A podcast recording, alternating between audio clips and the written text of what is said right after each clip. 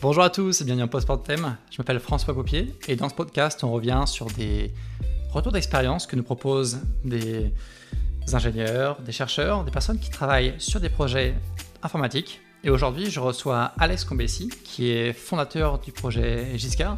Hello Alex. Bonjour à tous. On va faire un retour sur ton parcours entrepreneurial autour de des solutions IA, de comment proposer une solution innovante. Là, c'est dans le cadre euh, du machine learning, accompagner les data scientists dans la mise en production de systèmes. Ça va surtout être l'occasion d'avoir une discussion sur euh, l'évolution du panorama de la, des solutions data science as a service dans, euh, dans, le privé ou même de la maturité sur les sujets data IA au sein des, grandes organisations.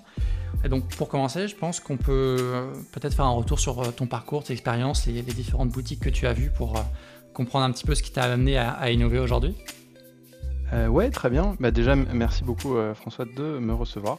Moi, en fait, euh, mon parcours, les cinq dernières années, j'étais vraiment focus sur la partie data science et software engineering. donc, j'ai travaillé avant de monter Giscard cinq ans chez, chez Dataiku pour bah, de la mise en place de, vrais projets de machine learning. Et ensuite, j'ai travaillé, je suis passé plutôt côté software pour euh, aider à euh, productifier, à euh, déployer et automatiser des systèmes de machine learning. Donc j'ai pas mal travaillé notamment sur les problématiques de NLP, Natural Language Processing, et les problématiques de time series. Ok. Donc le panorama, quand tu arrives en... il y a 5 ans, quand tu es chez Dataiku, je pense que la maturité sur les sujets data et IA auprès des clients que, tu voyais peut-être de près ou de loin selon le, travail que tu avais là-bas par rapport à, ce que tu peux ressentir aujourd'hui quand tu accompagnes des, des boîtes dans leur, euh, dans leur projet IA data. Qu'est-ce que tu identifierais comme étant les prises de, conscience les plus marquantes au sein des organisations sur euh, voilà, quels sont les, rôles clés dans un projet data? Est-ce que tu sens qu'il y a vraiment une, transformation sur certains axes? Euh, ouais, ouais, bah, c'est effectivement c'est une bonne question parce qu'en 5 ans, en fait, euh, les choses ont beaucoup, beaucoup changé. Ouais. Je le vois un peu sur différentes dimensions. La première dimension, c'est euh, peut-être le, nombre en fait de, projets et la hmm. taille des équipes. C'est-à-dire que je pense que partout aujourd'hui, il y a des équipes de data scientists, même maintenant il y a des équipes de ML engineers, quand, quand les équipes ont, passé le, le pas de la, du prototypage à la mise en production.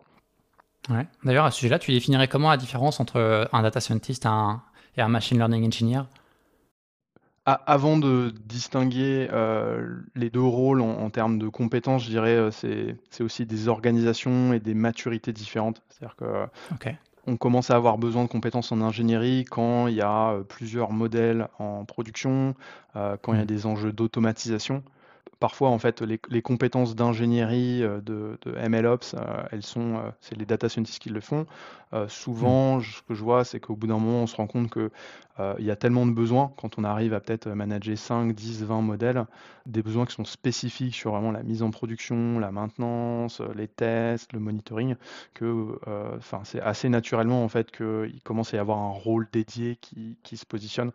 Je, je, trouve que c'est sain, c'est-à-dire que il y a peut-être 7-10 euh, ans, data scientist c'était un peu la valise où il y avait tout, euh, sans doute mm-hmm. un peu trop, c'est-à-dire que au fur et à mesure que ça se professionnalise, c'est normal d'avoir euh, des, spécialités en fait qui, émergent. Ouais, ok. un peu le DevOps de la, de la data science, quoi, ce machine learning engineer. Ouais, complètement, ouais. Non, non, complètement. Je, enfin, je, pense qu'il y a, il y a vraiment un volet euh, nombre de projets, euh, taille d'équipe euh, qui, a beaucoup augmenté. Tu as certainement un volet maturité dans les pratiques. Moi, ce que je trouve intéressant, c'est que on, est vraiment dans pas mal d'entreprises. Hein, on, a passé le stade du prototypage. moi, c'est il y a, il y a cinq ans, je travaillais comme data scientist dans, chez Capgemini, dans le conseil, et il y avait vraiment une grosse, euh, une grosse, grosse marche euh, qui n'était pas qu'une marche technique, mais aussi une marche de, euh, convaincre que ça avait du, de la valeur au niveau business en fait. C'était pas gagné quoi. Il y avait, je pense, il y a, a 5-6 ans, ceux qui ont sont dans l'industrie depuis ce temps-là ont vu pas mal de projets qui étaient peut-être un, petit peu un peu bancales, où parfois les, promesses métiers étaient un peu exagérées, où du coup il y a eu des effets mmh. déceptifs. Maintenant, je trouve qu'il y a déjà il y a un peu plus de maturité, des outils, des techniques, savoir ce qu'on peut faire avec de l'IA, ce qu'on peut pas faire. Ça, je pense, c'est du point de vue technique. Il y a aussi du point de vue business. Bah, maintenant, il, y a, des experts euh, métiers, euh, des product managers sur des projets IA qui comprennent aussi euh, qu'est-ce que ça veut dire et qui font un peu la, traduction de l'aspect qu'est-ce qu'on peut faire avec du machine learning versus qu'est-ce hmm. que ça peut faire pour l'utilisateur final en fait du, modèle.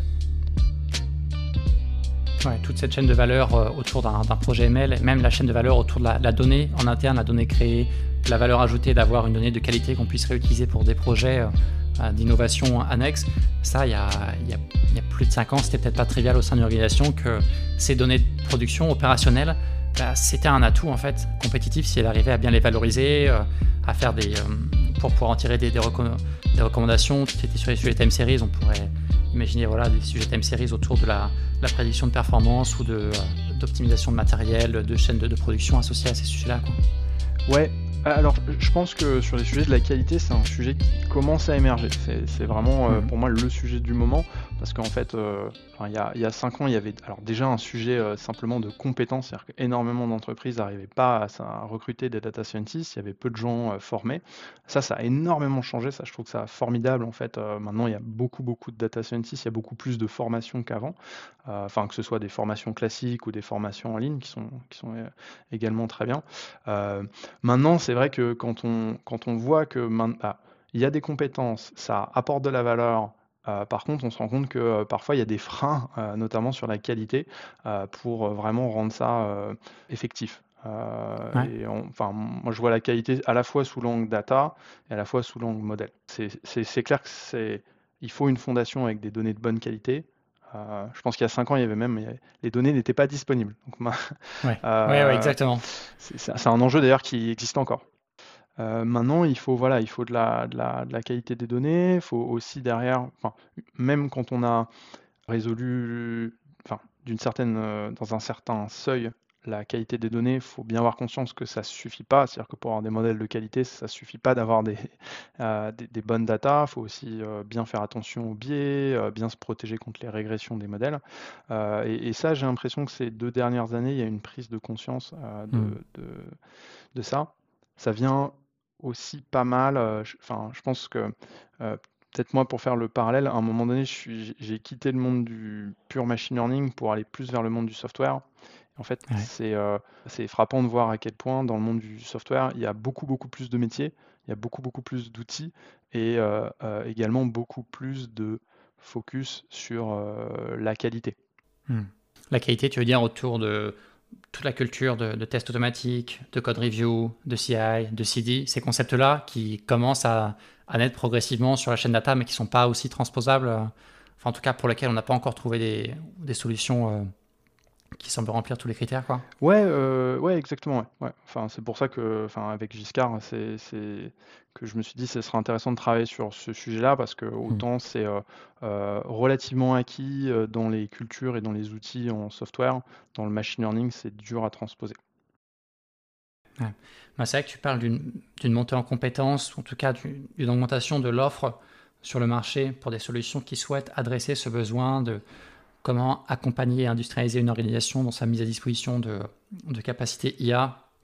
Moi, je pense à des outils comme euh, des frameworks de type euh, MLflow, euh, dans une moindre mesure Tensor, TensorFlow avec TensorBoard pour le, suivi des métriques, au moins à l'entraînement, enfin des, choses comme ça qui sont venues aider un petit peu armer le data scientist dans sa, capacité à faire du travail reproductible, comme dans le dev logiciel, tu l'as dit, voilà, on a une CI, je sais que ça passe, mon applicatif est packagé, d'autres développeurs peuvent le reprendre et, travailler avec. On a Git pour la version contrôle du code, et là, si on fait un parallèle avec la data, bon, bah, euh, le version contrôle de la data, c'est pas trivial. Je pense que c'est pas un sujet qui est encore euh, craqué dans, beaucoup d'orgues. Il y a quelques outils qui existent, hein, DVC, data version contrôle, mais on se rend compte que c'est quand même plus compliqué à mettre en place très concrètement. Et, euh, et pour les tests automatiques, bon, je pense qu'on va avoir l'occasion d'en parler plus en détail.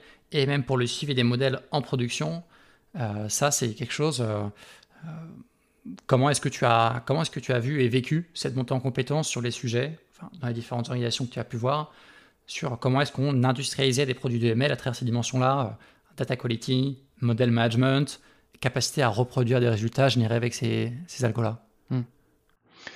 Ouais, bah, je le vois sous, deux angles. Je pense que le premier angle sur lequel il faut le regarder, je pense que la, plupart des organisations un peu matures sur le sujet euh, euh, regardent la productivité d'abord. Euh, c'est-à-dire, bah, en fait, aujourd'hui, encore aujourd'hui, même avec une équipe de data scientists, de la donnée disponible et mettons un budget illimité, bah, en fait, ça prend vachement de temps. de voilà mettre en place, enfin standardiser la partie des développement euh, garantir la reproductibilité, euh, mettre en place des tests, monitorer, etc. Euh, pour moi, il y, a un gros enjeu de standard, c'est-à-dire il y, a encore beaucoup, beaucoup de différentes technologies pour le développement des modèles. Il y a, enfin, c'est bien, je pense que on, faut, faut, pas non plus rêver et se dire que dans 10 ans, tout le monde aura un standard ISO du développement des modèles. Mmh. Mais après, je pense que ce sera sain. Euh, enfin, je souhaite pour l'industrie que euh, on puisse avoir aussi euh, des, standards un peu forts qui rassemblent la majorité des modèles autour d'eux. Aujourd'hui, c'est vrai que c'est un peu fragmenté. C'est typiquement le, monde du machine learning tabulaire parle peu au NLP, qui parle peu à la computer vision, qui parle peu à, je sais pas, le traitement du signal ou bien les systèmes de recommandation. Donc, c'est vrai que, enfin, il y a des standardisations sur des un peu ces cas plus spécifiques, mais euh, quand on regarde à l'échelle de grandes boîtes qui font vraiment beaucoup de projets de ML très très différents entre eux, du coup on se retrouve avec des stacks euh, assez différentes et des façons de faire assez, euh, assez différentes. Il y a quand même, je trouve, une bonne nouvelle dans tout ça, c'est que il y a un vrai dénominateur commun qui s'est mis en place autour de Git. Il y a cinq ans, euh, pour, enfin moi y compris hein, en tant que data scientist, euh, je connaissais vaguement euh, Git, mais je l'utilisais pas très bien. Quand, je parle à des data scientists aujourd'hui, il y a vraiment une prise de conscience que Git est super important et que le workflow hmm. Git est désirable pour la propriété de reproductibilité des pipelines. Maintenant, le gros challenge, c'est que, enfin, une fois qu'on a dit ouais, Git c'est important, bah, est-ce qu'on applique Git à la data? Donc ça, c'est ce qui a amené en fait, c'était l'origine de DVC. Il y a également Git LFS, qui est un projet qui est plus ancien. Mais euh, bah, simplement d'un point de vue technique, euh, versionner les datas, c'est euh, assez coûteux. Hmm. Et si on continue ce parallèle sur les, outils du, du, monde du développement logiciel qui sont transposés, que l'on a essayé de transposer il y a le, sujet euh, des tests et de l'analyse d'erreurs. On pense au terme d'error analysis dans, dans les cursus data science, que ce soit dans la formation par exemple de, Andrew, euh, Andrew NG sur, euh, sur Coursera, je pense. Il a même un, un, cours dédié à comment faire de l'error analysis pour en tirer des bonnes pratiques et pour comprendre le comportement des, erreurs de notre modèle et globalement euh, ajuster notre jeu d'entraînement pour l'exposer plus à ce type de données sur lesquelles il a eu du mal à performer en, validation ou en, test. Et on se rend compte dans son cours, donc voilà, c'est quand même un, certain standard. Hein. Andrew NJ, il a fait euh, vraiment des vidéos de référence, que c'est un process qui est extrêmement manuel et chronophage. C'est-à-dire, dans le monde du logiciel, voilà, j'ai mes tests automatiques, je push euh, mon code, j'ai une collection de tests automatiques qui va tourner, et je peux même avoir des pipelines de déploiement automatique quand euh, tout est vert, tous les tests sont au vert. On se rend compte que pour un test niveau data, un test niveau inférence d'un modèle, c'est plus complexe dans la compréhension des erreurs qui sont faites et de savoir comment les corriger. Qu'est-ce que ça te fait dire? Qu'est-ce que tu penses par rapport à ça en termes de, euh, de façon dont on peut tester des workflows de ML Ouais, alors c'est très central en fait ça, euh, et c'est ça qui fait vraiment la différence entre le testing dans le software et le testing dans le domaine du machine learning. C'est en fait le machine learning est une discipline technique qui est extrêmement liée aux données et en fait qui touche à des données qui sont très vastes et qui sont souvent liées à un contexte un peu business qui peut être compliqué et qui d'ailleurs n'est pas forcément toujours accessible facilement par le data scientist si on s'intéresse un petit peu euh, en fait euh, à la théorie derrière ça, euh, c'est pas non plus un, problème nouveau. C'est-à-dire qu'en fait, quand on regarde le systems engineering, notamment dans les années 90-2000, il y a eu les grosses vagues de, de, réflexion autour des systèmes experts. en fait, on retrouve exactement les mêmes problématiques qu'on rencontre avec le machine learning aujourd'hui. Et donc, si on veut tester de l'IA, on est obligé de se, plonger à un moment donné dans le domaine d'application. C'est ça qui est difficile et c'est ça qui fait qu'en fait, il est très difficile d'arriver directement à faire des tests en fait. il y a mmh. vraiment en fait cette étape d'analyse d'erreur je pense que ça va un peu au-delà de l'analyse d'erreur. en gros, c'est euh, vraiment euh, comment on évalue le modèle entre bah, son domaine d'application, qui est très métier, qui est très domaine spécifique, et, comment on fait passer voilà, le, modèle qui est donc une représentation euh, approximée en fait du, monde, approximée à partir des données historiques, et comment on l'évalue par rapport à la phénoménologie euh, de euh, ce qu'on veut observer. Si je peux être un peu plus pratique, peut-être euh, si, je prends un exemple de la détection de fraude.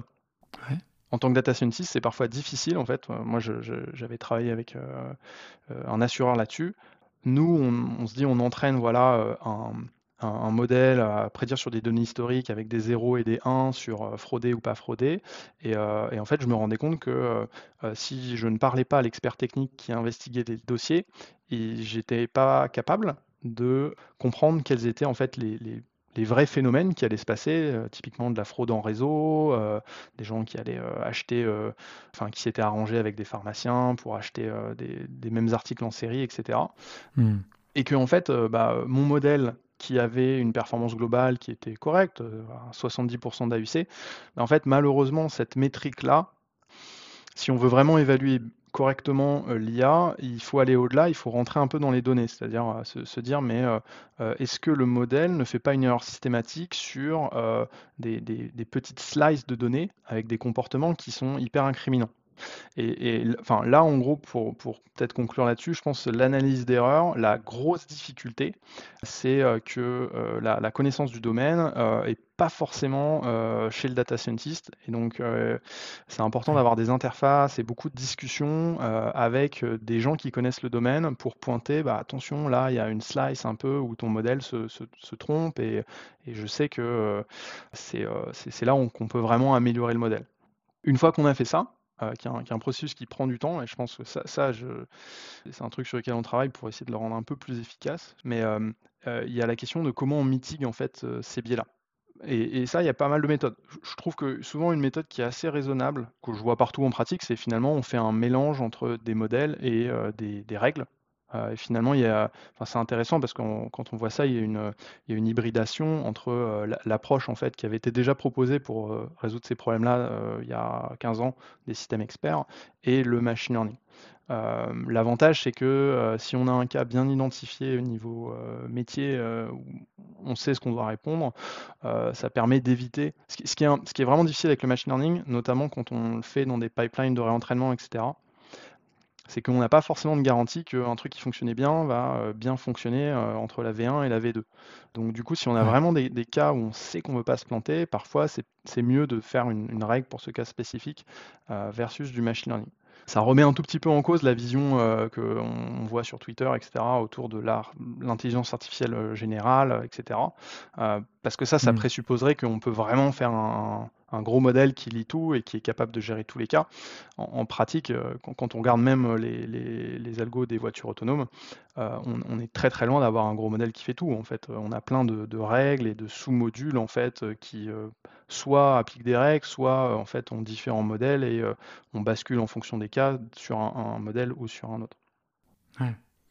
Et puis il y, a le, facteur de l'explicabilité quand tu parles justement de ces liens avec l'équipe métier. Comment est-ce que tu es tu estimerais ce, risque, cette barrière à ce frein à accepter des solutions IA qui est celui de l'explicabilité, de la compréhension des, prédictions? Est-ce que c'est quelque chose qui a été un petit peu une constante au cours de ces cinq dernières années ou est-ce que euh, on s'oriente vers un, dans une direction où c'est finalement moins un problème que ça, les gens commencent un petit peu à comprendre comment les approches type deep learning fonctionnent et acceptent qu'il y a eu euh, une baisse d'explicabilité avec des facteurs explicites comme on pouvait avoir avec des, régressions, où on avait des coefficients qui pouvaient être liés à des, des features très claires.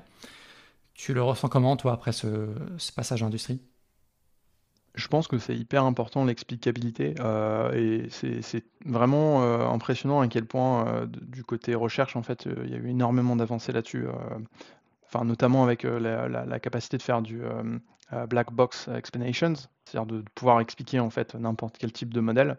Parce qu'en fait, si on est. Euh, alors, les explications, c'est hyper important sur euh, cette phase-là d'analyse de, d'erreur. Parce qu'en fait, la plupart du temps, enfin, il peut y avoir des erreurs voilà, directes qu'on sait interpréter, on sait quoi faire, mais la majorité des cas, en fait, c'est des cas un peu bizarres où on ne sait pas exactement. Mmh. Enfin, si c'est une erreur, on ne sait pas forcément qualifier à quel point c'est une erreur critique, et surtout, on ne sait pas forcément qualifier pourquoi le modèle a fait cette erreur. Donc l'explicabilité, euh, mmh. quand on fait cette étape d'évaluation des modèles, elle est hyper importante parce que c'est ça qui permet de débugger. Aujourd'hui, c'est important que tous les systèmes d'IA euh, puissent être explicables. Alors la difficulté, c'est que du coup, euh, soit on est explicable au niveau global du modèle, donc du, coup là, il bah, euh, mmh faut aller vers euh, des systèmes euh, Glassbox, de la régression logistique, quelque chose de très compréhensible, versus explicable, mais au niveau d'un cas particulier. Et ça, bah, y a dans, dans, la pratique, il y a un, un trade-off, un compromis à, trouver entre euh, explicabilité, euh, performance euh, et transparence. La, vérité, c'est que quand on commence à s'intéresser à ce sujet-là, on, se rend compte qu'il y a rarement des baguettes magiques et que, un peu comme dans toutes les disciplines techniques, tu sais, où il y a souvent ces, ces, trucs avec des, des, triangles où on se dit, bah, en fait, vous pouvez en choisir que deux parmi les trois. Bah, en fait, dans l'IA, on retrouve souvent ces types de compromis-là, où, bah, entre performance, transparence, rapidité de, déploiement, euh, parfois il faut choisir.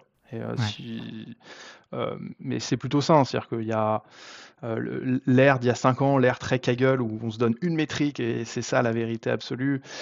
Bah, on voit que dans la pratique, je pense que quasiment tous les data scientists, enfin, moi y compris, qui commencent sur du Kaggle, quand on fait des vrais use cases industriels, on se rend compte que c'est jamais aussi simple que d'avoir une métrique.